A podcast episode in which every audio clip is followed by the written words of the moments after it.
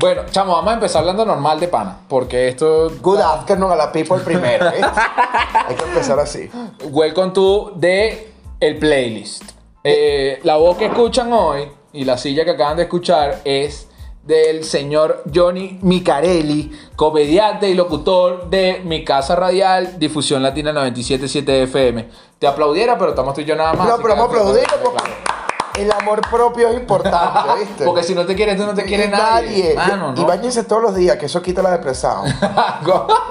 Pequeño consejo. Eso y escuchaba Bad Bunny. ¿no? No, sí, bueno. Mira, el día de hoy vamos a hablar, estos dos expertos en nada, vamos a hablar de el fulano Bad Bunny. Sabes que recientemente Benito. Benito Martínez Ocasio, el muchacho lo coronaron dentro de la Asociación Americana de Escritores y Compositores como el mejor compositor Del año. del año. Esa vaina ha levantado más roncha que una raspada en la cota mil. Quiero empezar con una frase. Ajá. A mí tú no me cachas, ya yo no soy un Pokémon. Coño, papi. Esa frase tiene que ser del compositor del año. Tú me vas a disculpar, pero eso es una revolución. Hermano, yo, mira, por más en desacuerdo que pueda estar con el resto del mundo y por más que se la tengo que dar, mano, se la tengo que dar porque el pana hizo la chamba. La Ay, hizo. La hizo, la supo hacer. Eh, yo no creo que sea el mejor reggaetonero de la historia. No lo es. No. O sea, no lo es, está en un top, obviamente. Eso es como tú, como tú decimos. O sea, tú no puedes quitar a gente de una lista en la que tú no estabas antes. Acabas de llegar, obviamente tienes un talento increíble. Eso es como los futbolistas que cuando llegó Messi, obviamente eres el mejor, pero no vas a quitar, no vas a decir que Messi o Cristiano son los mejores futbolistas de la historia de la humanidad cuando jugó Johan Cruyff, Maradona, Pelé, ¿me entiendes? O sea, para Claro. mí son de su época. Ahorita no hay padrote como Bad Bunny. Yo creo que no hay ningún exponente Brother, el pana tiene casi un año que no sale para la calle. O sea, tiene lo mismo que tiene la cuarentena, seis meses. De verdad. O sea, ese chamo no ha hecho más nada. Ese chamo el 23 de mayo dijo, me voy, chao, bye bye, me fui. Y no ha sacado más ningún tema. Nosotros estamos pegados con Zafaera y no, hemos baila- no la bailamos. No la bailamos. Y aparte, el bicho es tan sobrado que saca las que no iban a salir. O sea, yo soy tan sobrado que tengo unos temas tan arrechos que no las quería sacar. Ojo, pero... O es estrategia. Es una estrategia Obviamente, muy salvaje. total. Ojo, hay unos datos medio impresionantes del bicho. Por lo menos, él no es el artista con más streaming en YouTube en el mundo. Él no tiene más visualizaciones que J Balvin. Ok, pero es que eso no importa porque Paul McCartney no pasa una reproducción de 400.000 reproducciones, un video de 400.000 reproducciones. Y Paul Marico, McCartney te Beatle. llena. Pero claro, Beatle, pero bro. por eso te digo, la tecnología no, o sea, no, no es lo. Va, o sea, ponte tú, seguidores o igual de visualizaciones, yo no lo veo como contenido tan orgánico, porque te explico. Mi mamá no sabe a lo mejor meterse en un streaming de, de Paul. Pero ponte tú, viene Paul McCartney para el poliedro. ¿Quién no va a comprar una entrada para ver a Paul McCartney? Marico, está yo. Ok, y tú te vas a meter un video de Paul McCartney. No, ahí No. va. Quizá no es el artista con más reproducciones en streaming o más visualizaciones en streaming. Pero te puedo asegurar que mete en un estadio 80 mil personas cagada la risa. Y no fue el de más reproducciones en Spotify. Ahí está, sus canciones se escuchan. O sea, no importa el video, porque es, es- es a lo que voy. Estábamos hablando sobre los. Yo estaba discutiendo sobre los web shows y los podcasts. De que la gente piensa Chamo, que el video y el audio. Que el video y el audio, ¿no? Qué delicado ese temita, vale. Claro, entonces la gente dice el video y el audio. Entonces me dicen, no hagas algo sin video. Pero ¿por qué no vamos a hacer nada sin video? Si la, la esencia del podcast. Es que se la- escuche. Que se escuche y nació en la radio. El podcast es un programa de radio que puedes escuchar cuando te dé la gana. Exactamente. ¿Me entiendes? Sinceramente, es- esa es la idea. Entonces, el, el podcast, son, la- las canciones son pequeños extractos de un podcast grande que es un disco. Exacto. ¿Me entiendes? Claro. Entonces, visualizaciones, yo no quiero ver videos de Bad Bunny, pero quiero escucharlo. Entonces ahí tú ves, si el tipo tiene más reproducciones en Spotify y no en YouTube, entonces tú me dirás, o en streaming, tú me dirás lo que está pasando. No hay Bueno, manera. lo que pasa es que a, a la gente se le olvida, pero recientemente, bueno, la gente nunca se enteró, hubo como un chisme con YouTube, con la plataforma YouTube. A una publicación de la revista Rolling Stones llegó y dijo que los artistas latinos se están aprovechando de las visualizaciones en YouTube a través de los anuncios publicitarios para generar más negocios rentables. Es decir, en algún momento YouTube eh, te contaba las visualizaciones de publicidad como visualizaciones orgánicas. Ok.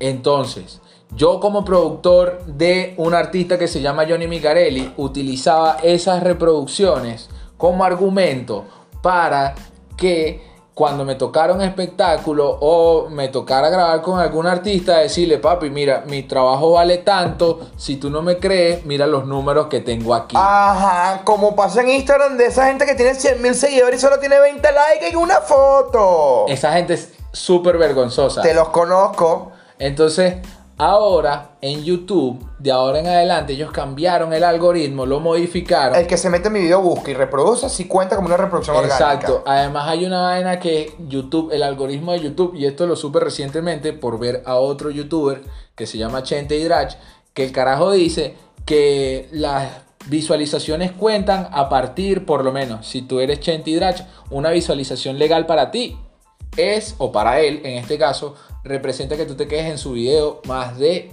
3 minutos.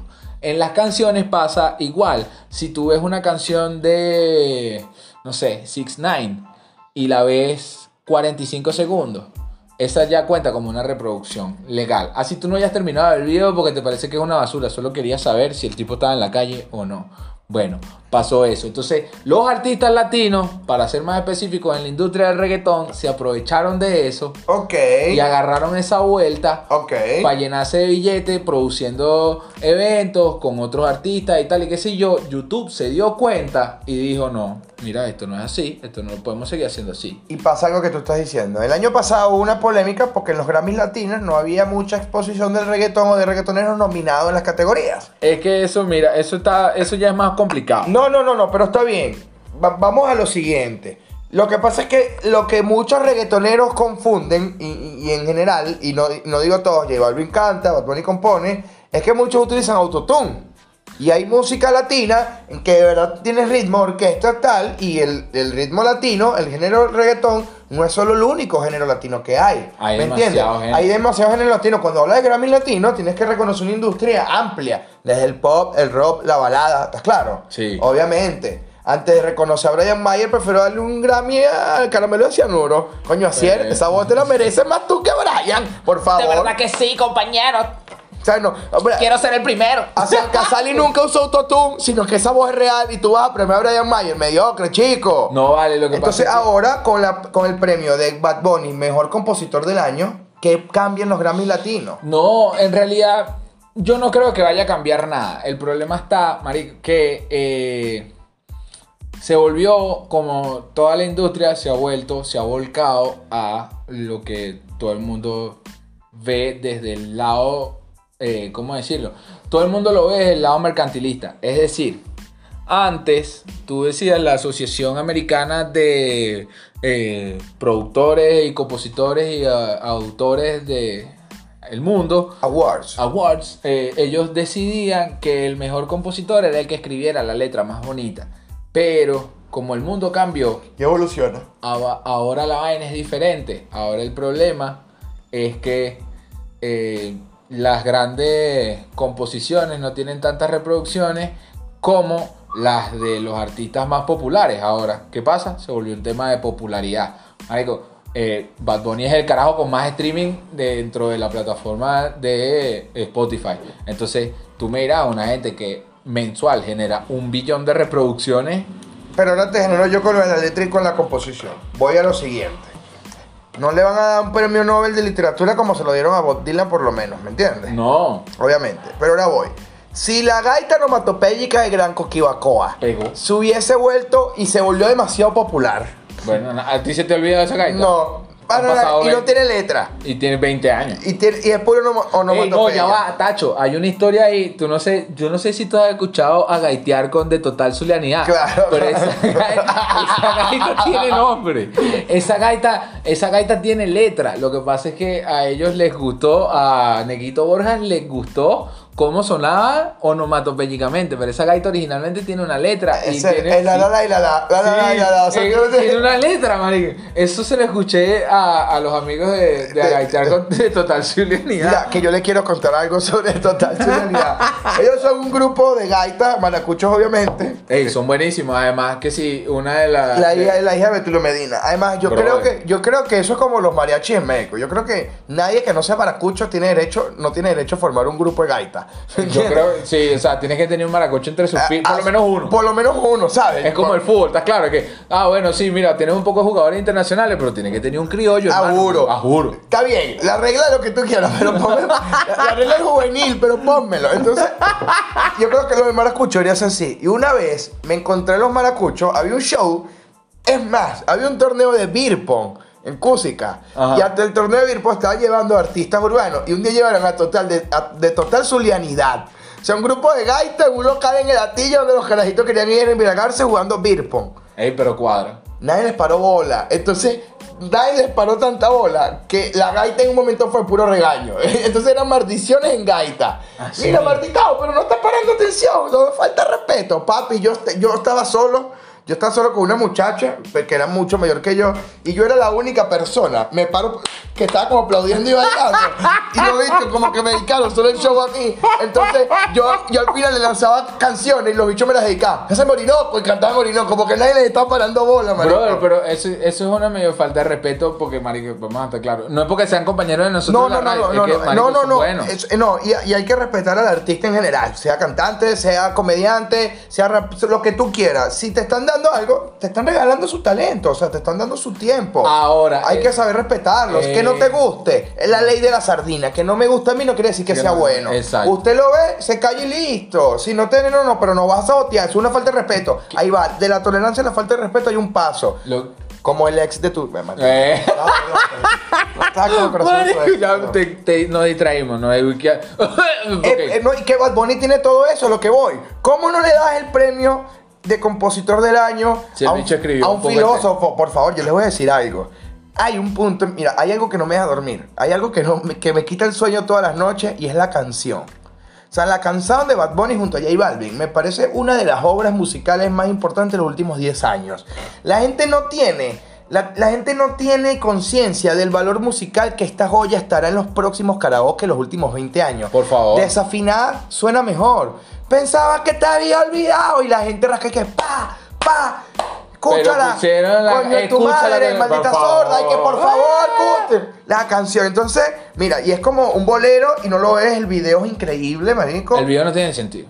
Y- y me, me parece absurdo. ¿Sabes? Pensé que te había olvidado y estoy bailando con tu recuerdo. Mardita, por favor, mándame la curda para tomarla a tu nombre. O sea, Bad Bunny, marico, mira. Mátame alcohol que el amor no pudo. Por favor, mátame de algo. Entonces Bad Bunny te lanza un disco, yo hago lo que me da la gana. Empieza, empieza la de, la de Si yo bebo a tu mamá. O sea, miren esa joya musical. Brother, eso es una joya. Mira. a la gente no.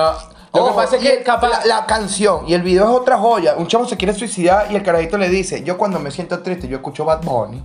Brother, sí, es buen argumento. Y es hay- buen argumento. Aparte, los mensajes subliminales que lanzó Bad Bunny en este disco. La inclusión femenina, ¿estás claro? Sí. Ni una menos, de, de- de todas las cosas. Tenemos Yo unos lo- datos. Hay unos datos, por lo menos. Este panel lo- solo tiene cuatro discos en su existencia.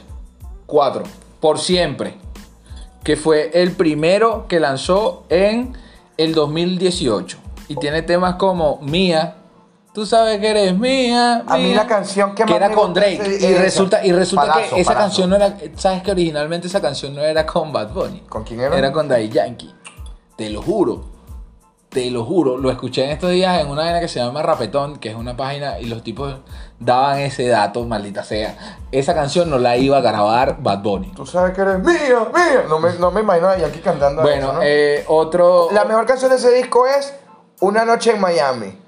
Ve, yo no la tengo aquí. Yo puse como las canciones más relevantes, Estamos Bien. Estamos bien. No, es- eso revolucionó. eh, mira, esa can- mía, mía de Drake. Estamos bien en ese disco. Pero la de ella es calladita, es el Estamos bien del otro disco. Claro, ¿Me entiendes? claro. Y, y- pero ese Estamos bien me parece que Eh, revolucionó. a 200 millas en un Jackie. A 200 millas en un Jackie. Y también tenemos Caro, que el coro lo El hace. Caro. Que lo hace este. ¿Cómo se llama este pana, vale? Puertorriqueño, gay, Eh, súper prominente, eh, Ricky Martin. Ricky Martin. Hermano, Ricky Martin. Después el bicho llega y saca al año siguiente. Imagínate cuánta pela. Aquí lo que han pasado es un año y ninguna de esas canciones se nos olvida. Imagínate todo lo que pasa por la mente de ese tipo. Bueno, el bicho llega y saca Oasis junto a J Balvin. Revolución. Yo vi una entrevista de un podcast que le hacen a J Balvin y a Bad Bunny juntos, junto, justo en este receso. En este receso que nosotros estamos tocando ahorita, entre 2018, que lanza por siempre, y, le hacen esa entrevista y ellos anuncian que van a sacar Oasis.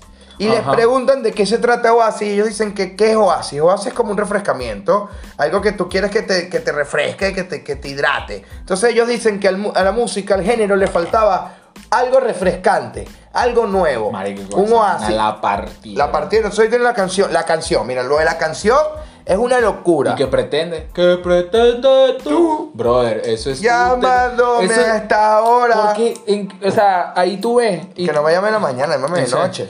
Me va a llamar tan temprano, ¿vale? Y ahí es cuando tú te das cuenta de que este pana de verdad sí es un genio y que por más arrechera que la gente le pueda tener, el pana tiene argumentos en el ámbito de la composición como para poder Mira, frentearse con quien sea. yo tengo Imagínate años- esto.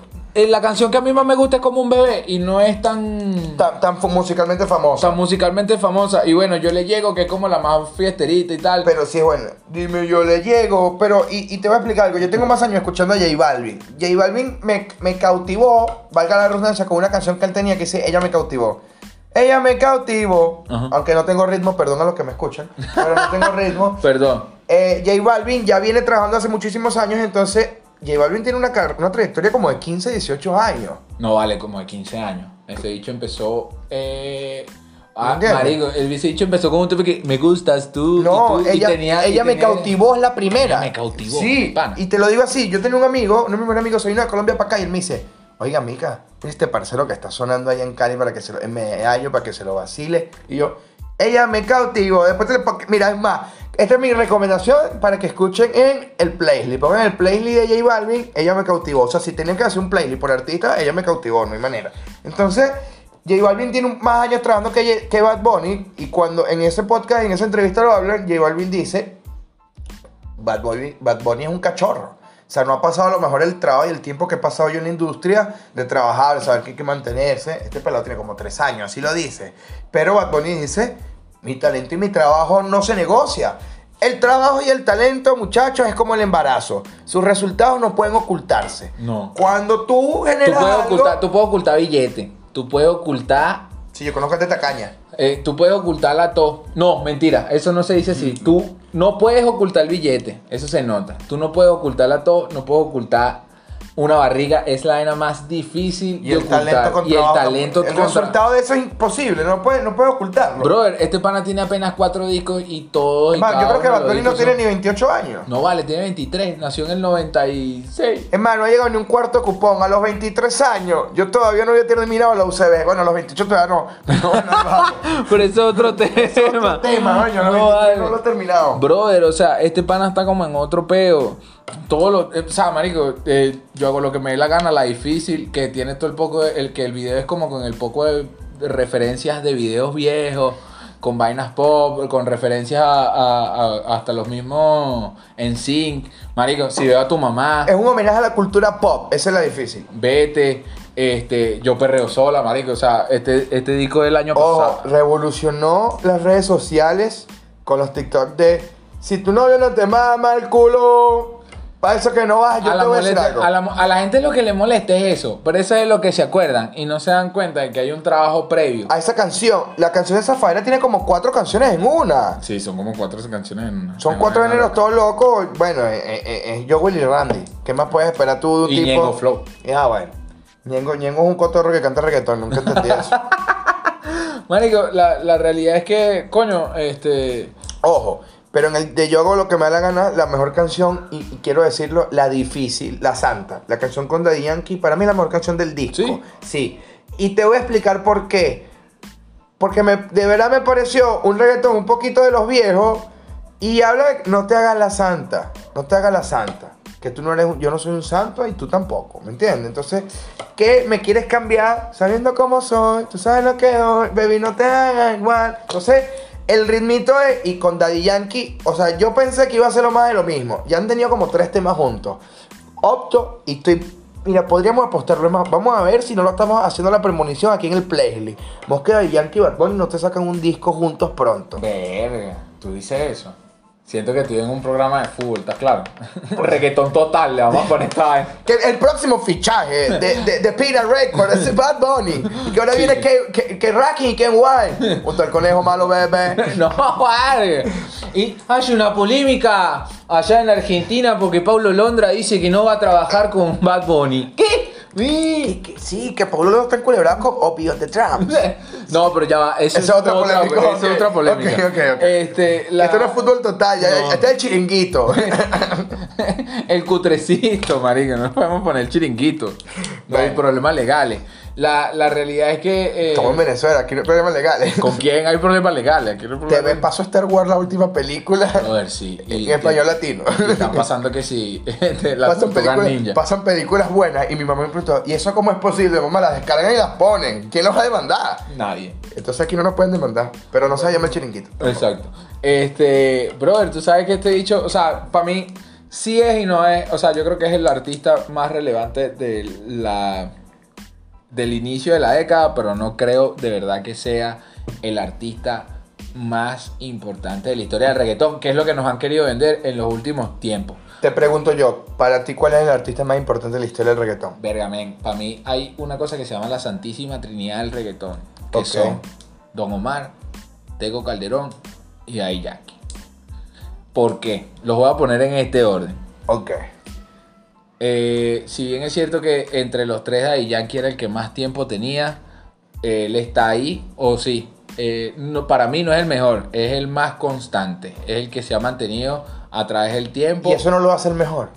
No, no, porque él nunca, o sea, yo creo que lo más fuera de lo común que él ha hecho fue la canción esta que se llama El ritmo no perdona, que era como un merengue, pero él no se ha aventurado a hacer otros géneros que no sean lo que él hace, cosa que está bien, pero Es tu eh, zona de confort también un poco, es tu zona de confort, o sea, yo hago reggaetón y aquí no voy a salir. Bueno, pero entonces si podemos decirlo así, los únicos que han salido de esa zona de confort, hablando de la historia del reggaetón, y han funcionado un poquito mejor, so- so fueron Wisin y Yandel en algún momento. Eh, que yo lo llamaría- No, bueno, y Don Omar y... Cla- claro, pero Don Omar, Don Omar es un tipo salsero, Don Omar es latino, siempre, sie- él siempre hizo bachata y todo, él siempre fue muy versátil. Es más, yo siempre lo dije, Don Omar es un músico.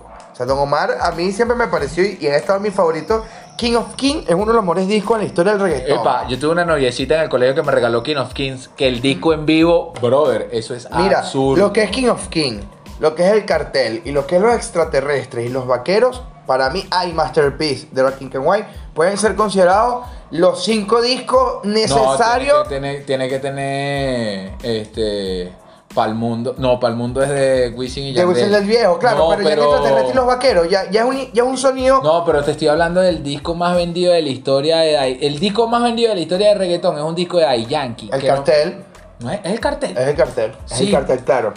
Verga. El cartel de donde sale Rompe, ¿estás claro? Ajá. El cartel porque Gasolina es el auge antes de ese disco. Claro, gasolina, gasolina es un sencillo, eso no está en No, no, gasolina es del disco del que viene, a la- del que viene antes, ¿no? Eh, ay, ¿Cómo es por, que se por llama? ejemplo, Don Omar hace de Las Don, que es un batacazo, Ajá. ¿me entiendes? Vuelve, pero cuando saca King of King, King of King revoluciona. Claro, O sea, tiene ojitos chiquiticos. y tiene Ojito electrodiva y chiquitico, vaina. con la canción con, con Zion, que, que es una locura. Habla, mira, Don Omar fue el primero que mete la inclusión de género en un disco cuando pone muñecas de porcelana en King of King.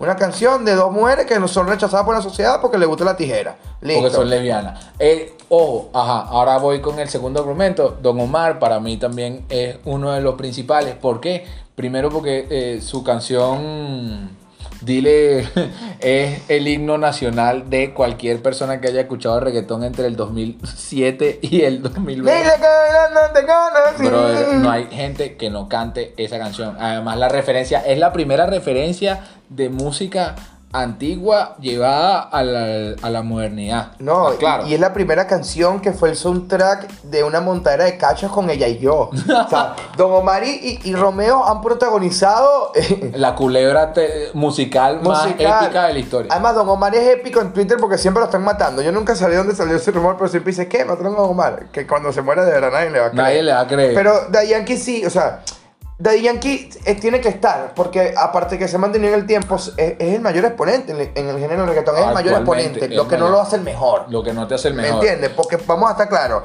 puede haber el mayor exponente de cerveza, pero no puede ser la mejor cerveza. Cerveza, exacto. Pues hay una cerveza artesanal que le mete el palo. Que le mete el palo, porque vamos a estar conscientes de algo. Pu- pueden haber cantantes, o sea, yo te podré decir cantantes, y tú mira, coño, Mica, sí son buenos, pero hay cantantes que sobran, ¿me entiendes? Que quizás no son importantes o relevantes en el reggaetón, ¿verdad? Porque si yo te digo a ti, Sech, yo te voy a decir, llegó el momento moderno, ¿me entiendes? Ojo, pero Sech venía trabajando desde hace años. Claro, como escritor, claro, pero ahora yo te voy, un Zion y Lennox, que mantienes una... Esos son unos pures también, unos bien- Literalmente son unos puros. Y el, y el concierto que lanzaron en vivo fue increíble. O sea, la presencia en escena es increíble. Sí. Igual que Justin Quiles, que a mí siempre me pareció que Justin Quiles siempre estuvo como subvalorado. Siempre me pareció que ha sido muy bueno, pero la gente nunca pensó que era tan bueno hasta que ahora sí le gusta a las personas, ¿no? Sí. Sí, yo también siento eso, que es como que... sea, a mí siempre me pareció una lacra. Fue como un gallo tapadito que estaba. Tapadito ahí, o sea, lo veo así, pero para mí el bicho es un fenómeno. Este, y bueno, para cerrar y argumentar mi última, mi última opción de la Santísima Trinidad, Tego Calderón, quien fue que introdujo el ritmo del reggaetón realmente, el, ¿cómo decirlo? El reggaetón eh, de calle, el reggaetón bailable además. Eh, Métele sazón, batería. Brother, reggaetón. es una, es, es una.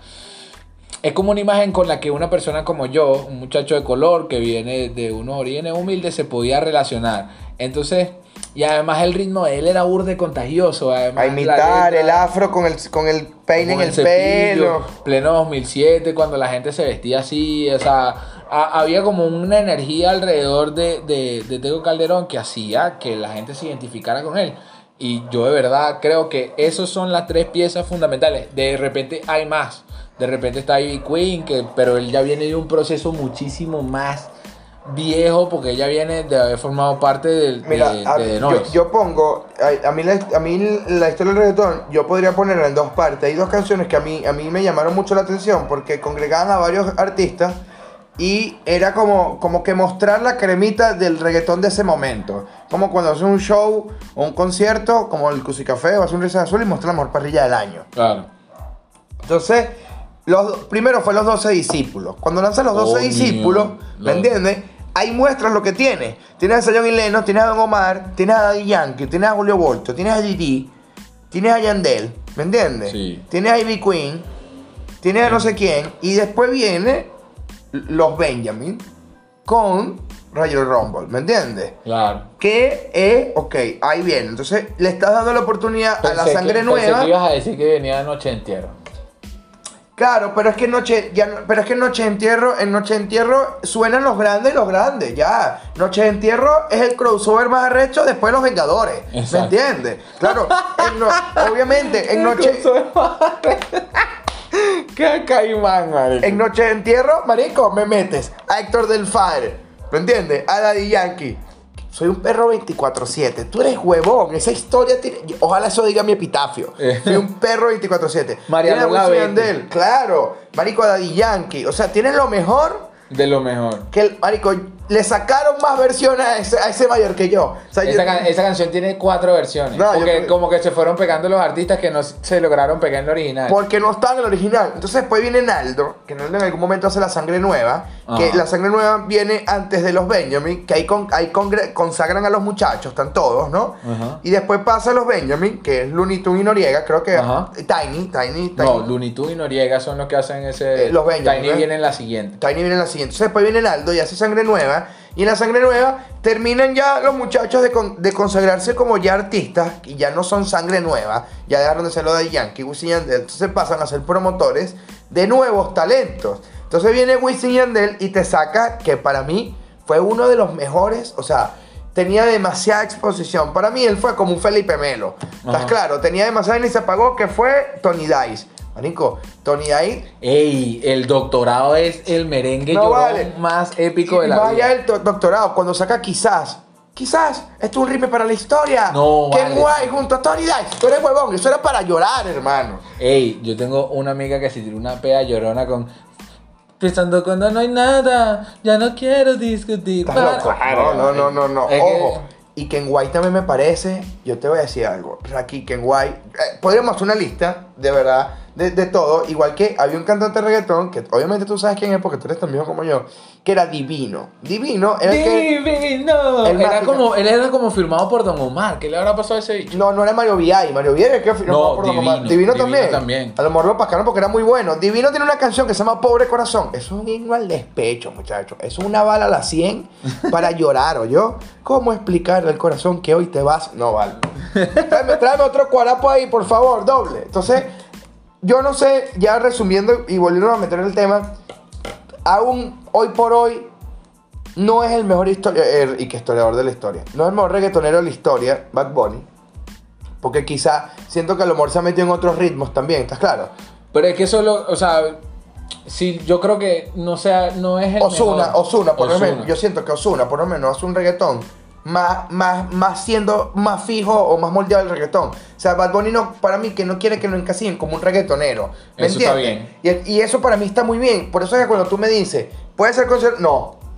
Ojo, un músico urbano, ¿puede ser considerado el mejor músico urbano de la historia? Por ahora no. Pero va como para. Va como pa' esa. Yo Ganando siento- votos para Copperstown. Yo siento que él no, no es el mejor artista del reggaetón que jamás haya nacido, porque bueno, hay una serie de artistas que acabamos de mencionar que forma parte de nuestro imaginario y que son parte de nuestras memorias más queridas. Este pana no hemos tenido chance de rumbearlo como es porque nos agarró la pandemia. Pero yo siento nadie, que... nadie ha podido rumbear yo con lo que me da la gana bien, nos jodió. No, dio la pandemia. Pero yo siento que de verdad él no es el mejor artista de, la historia del reggaetón. Siento que eso es una vaina que le corresponde más a J Balvin porque creo que él ha logrado eh, calar y hacer que el reggaetón sí sea una cosa de consumo masivo. O sea, ¿por qué para mí Daddy Yankee y Don Omar, eh, Don Omar y Tego no son los, son los tres juntos, más no por separado, son los mejores de la historia? Porque ninguno de estos panas llegó a Coachella y a mí sí me parece que haber llegado el, haber llegado el reggaetón a una plaza tan gringa y tan tan o sea, eso es un producto netamente americano y que tú hayas metido una vaina hecha en español, a mí me parece que es Y tú, no crees, y tú no crees que a veces pasa, y, y- y lo digo como en general en muchas vainas, hay gente que primero tiene que pasar cortando machete eh, el camino para poder llegar a la playa, para que después el otro llegue a la playa, lo digo. Daddy Yankee, Omar, Tego y Gucci Yandel se dieron coño hace muchos años, en el que el reggaetón estuvo mal visto en algún momento. Que tú eras Bling Bling, después fue que se cambió la moda. Quizás cuando J Balvin llega, su estilo es Sí, ya el refrescante, está ya, el camino está un poco más allanado. Ya Gasolina fue un éxito mundial. Los extraterrestres viajaron el mundo. Don Omar llegó, Gasolina llegó a la China y Don Omar llegó a llevar vuelve. Yo he visto japoneses cantando reggaetón. Ojo, no le quita el trabajo a J Balvin a nada porque estos no llegaron tampoco. Es lo que voy a decir.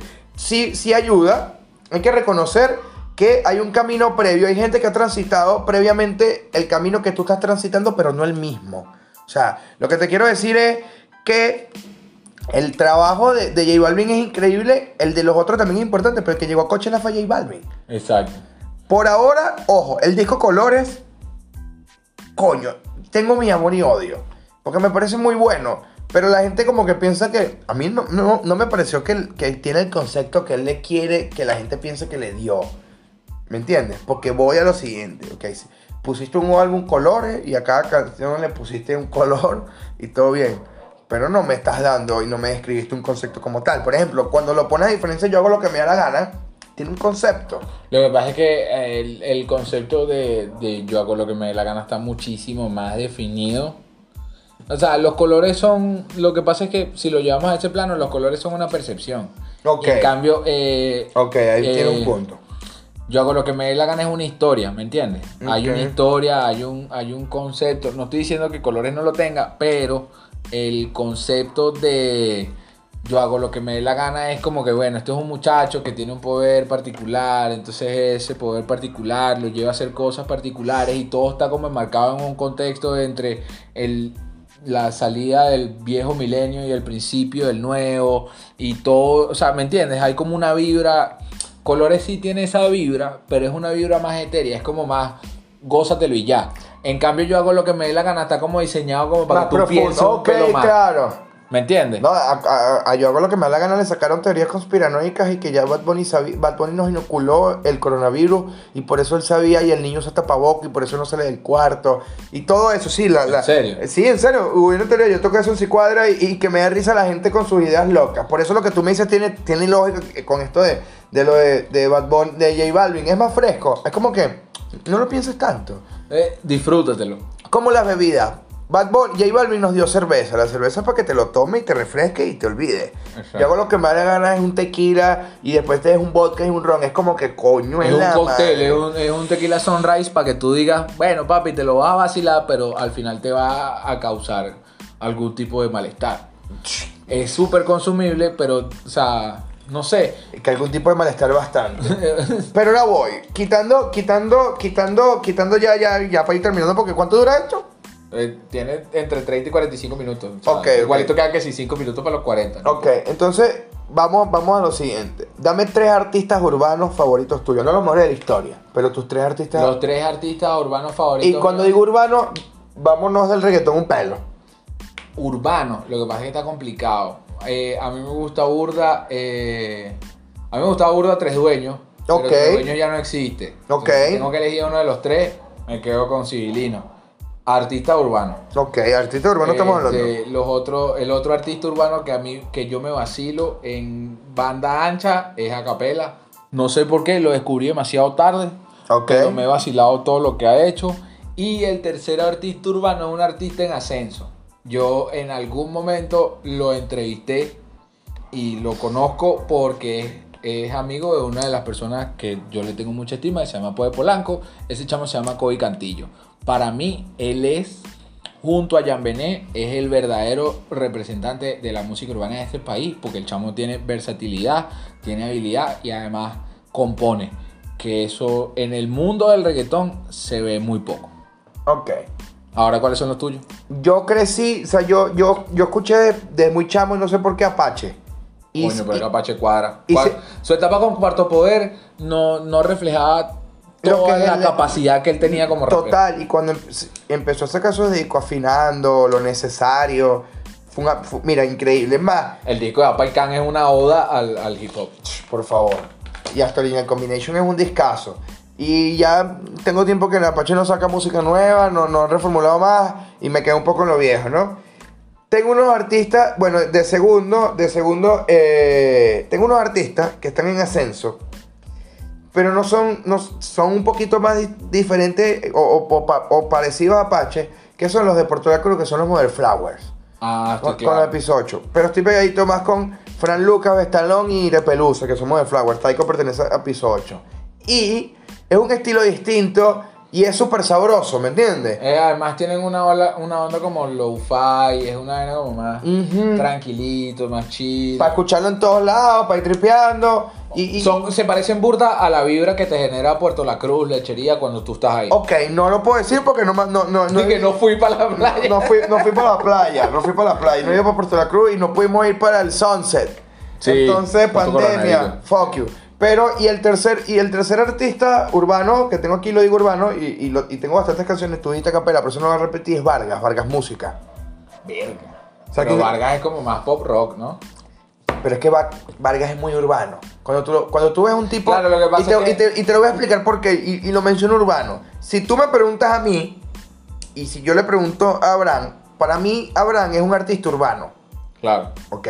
Yo, Johnny Miquel, soy un artista urbano, no musical, pero yo soy un artista urbano. Claro, tú Entonces, una cultura, un movimiento. un cuando yo vi a ese Vargas presentándose en bares, en los que yo podría haber hecho estando, Ajá. con borrachos bebiendo, y solo con un teclado, con las manos pintadas, tú eres un artista urbano, hermano. Sí, tú tienes un concepto. Es que él tiene un concepto súper loco. Súper loco, ¿me entiendes? Entonces, Oh, y también, y también ha logrado. Él tiene una canción con Apache que es Eh. un super hit. energía. Energía, brother. Eh, sí, tiene una canción también. Es super pop rock, pero, ¿sabes? Sí, eh, tiene todo lo que tú dices porque tiene la habilidad de poder combinarse a, la, a los otros géneros con facilidad, que eso muchos artistas urbanos no lo pueden hacer. Eh, te puedo poner un bonus de mis tres artistas favoritos. Ahorita, Marico, creo que voy a meter en un mismo paquete a, a, a Razer Bucarelli, a Jan Bené y a Nore. A los tres los conozco desde hace tiempo porque, bueno, uno como trabaja en la radio conoce la música que ellos venían haciendo y creo que han tenido una evolución súper chévere dentro de la movida. Jambe está mucho más adelantado que Nore y que, y que, y que Razer, pero yo creo que es cuestión de tiempo, es cuestión de tiempo. Yo, a todo el mundo le hago esta pregunta. Yo creo, ¿Qué crees tú que es lo que le hace falta a la industria venezolana de la música, siendo tú parte de la industria, pues nosotros trabajamos en una emisora? ¿Qué sientes tú que le falta a, la industria musical en general para que termine de prosperar? Mira, yo salí a dar una vuelta hoy y me di cuenta, se lo está poniendo el pana, que me gusta mucho la música nacional. Ajá. Porque hay, hay, hay demasiado, hay un abanico de opciones para todo. Un babel de colores. Un babel, un babel de colores. Y, y- y en sus tardes grises, la música es muy importante. Pero yo siento que lo que le falta a la industria venezolana de verdad es. ¿Tú sabes por qué, la, por qué el hip hop venezolano es el, mejor latino- es el mejor de Latinoamérica? No tengo ni la más mínima idea. Porque el hip hop, la cultura del hip hop en Venezuela está muy arraigada, aunque la gente crea que no. ¿Me entiendes? La, a la gente del hip hop, la- esa cultura, esa industria, está un poquito bien representada porque ellos están organizados. ¿Me entiendes? Y están juntos, y ¿cierto? están juntos. Yo fui al evento del Cultura Lírica antes que empezara la pandemia, justo antes. Y lo que vi me pareció una vaina increíble, con conciencia. Metes un rap para que los chamos dijeran palabras, conoces, y a todo el mundo se conoce. No, ya conozco a esta gente, yo conozco la otra. Se hacen vainas. Igual que en, en el festival de, de- del el festival de Nuevas Bandas, que son bandas de rock o otro género. ¿Sabes qué pasa? Que quienes no confían en el venezolano y en la música venezolana no es el público. A veces me parece que son los mismos empresarios.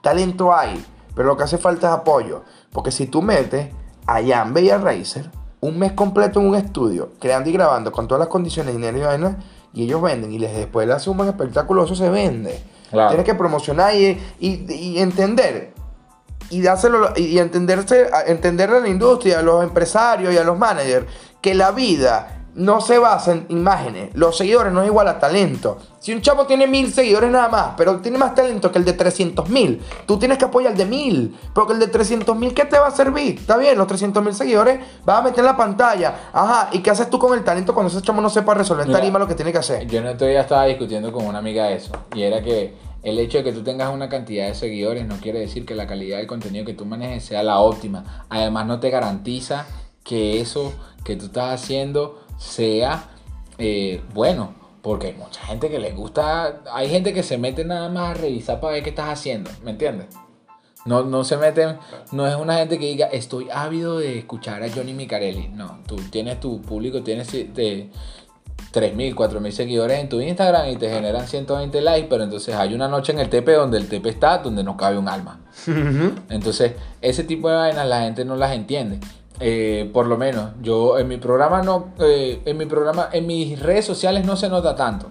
Que, a que la gente le gusta lo que nosotros hacemos los fines de semana con el programa. Pero entonces en el programa llaman, interactúan, mandan mensajes. Entonces, el No, hecho, y a el veces hecho de que tú yo tenga más seguidores en mis redes sociales no quiere decir que mi No, programa sea bueno. no, no. O- en este caso pasa al revés. En mis redes sociales no se mueven tanto por el programa de radio, pero el programa de radio ya es un Y el contacto, solito. y te paran y dicen, ay, que tú eres Abraham Eduardo, yo te escucho, y porque tú me crees que me da pena, porque la gente es Sí, así. la gente es así, es Entonces, y eso es lo que pasa, y también pasa con la radio y con el stand-up. Yo hago stand-up, y entonces dirá, yo no tengo los 100 mil, 200 mil seguidores. Claro. Pero yo sé, y Abraham sabe, se hace un show, se, se, se- se publicó el flyer, yo sé que esa gente ya sabe el trabajo. Si alguien me va a decir, ahí está Mica, ya yo por lo menos sé que esto es así. Además hay gente que tiene 100 mil seguidores y tiene 100 likes nada más, y alguien que tiene 2 mil seguidores, tiene 200 likes. Eso Aparte que tiene más, tú dices, el contenido es, los 2000 seguidores, es más, yo como marca prefiero esos 2000 seguidores porque yo sé que lo que él ponga, la gente lo está viendo. Porque lo quiere ver. Porque lo quiere ver. consumir. Y esos 200 seguidores van a recomendar a otra persona. Y entonces es una red de telaraña. Entonces es algo que contagia. Porque yo de repente, Abraham escuchó a Razer por primera vez. Podría ser un ejemplo. Me dice, Mica, ven para que escuche a este artista. Y a Mica le gustó y se lo puso a la jevita en el carro. Y la jevita en el carro después lo escucha con sus amigas. Y ahí se va regando. Entonces, podré yo no seguir a Razer. Yo no sigo a Razer en las redes sociales ni a Jambe ni a los muchachos. Pero si yo quiero tener una fiesta, ¿qué reproducción voy a buscar? La de él. La de ellos. Entonces, de eso se trata. Y recuerden algo: lo único bueno de la historia es que estamos condenados a repetirla. Coño, tu madre, vale. No, no, ¿Por qué, por qué ese cierre tan chimbo? No, Ajá. mentira, mentira, mentira. Eh, Cerramos, vamos La a- conclusión es: Bad Bunny no es el mejor de la historia, Ni lo va a hacer. pero Oh. te hace pegar el durazno al piso, menor. Es así, señores. Yo te soplo el polvo. Eh, ok.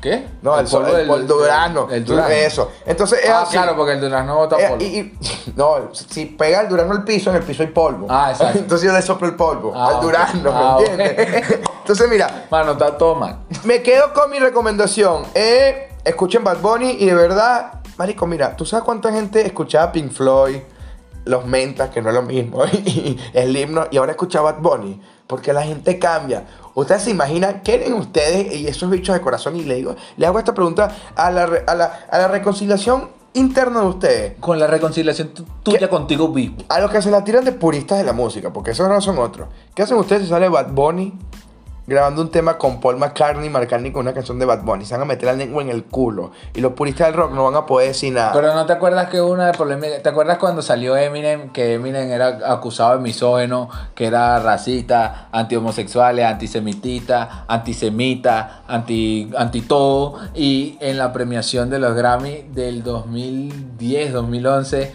ta- cantó Stan junto a el símbolo de la homosexualidad en Inglaterra. Es decir, se me olvidó el nombre del tipo. Eh, el Toñón. Elton John. Entonces, ese son el tipo de vaina. La música, o sea, mi mensaje final para, para este podcast del día de hoy es que la gente tiene que disfrutarse la música por lo que es. Es música. Tú siempre tienes la decisión y la elección de no escucharla. A ti puede que no te guste, pero el hecho de que a ti no te guste, la ley de la sardina, el hecho de que a ti no te guste no quiere decir que no sea bueno. Como todo en la vida, si no te gusta, con no escucharlo tienes. Ahora, lo que sí, lo que sí es- Generar una horda hostil para atacar a alguien por algo que no te gustó, entonces el problema eres tú, El no el que está sacando tú, el no el contenido, pro- claro. Porque nadie sacó contenido para ofender a nadie. Exacto. Ni para que no te gustara. Si no te gusta nada, tú vas para el supermercado, no te gustan las cambures, tú no compras cambures. Entonces tú no vas a ir para la fábrica de cambures a montar una protesta porque tú no quieres que anden cambures. No, ¿me entiendes? Eso es así con los discos. No te gusta un género, no lo escuchas. Te gusta otro, no lo escuchas. Exacto. Entonces, les recomiendo y les genero como si este podcast fuese mío, que aquí en este playlist, en el playlist, que este es el nombre, disculpen mi English, nos recomienden también o nos escriban, escriban arroba Abraham Eduardo DJ, Exacto.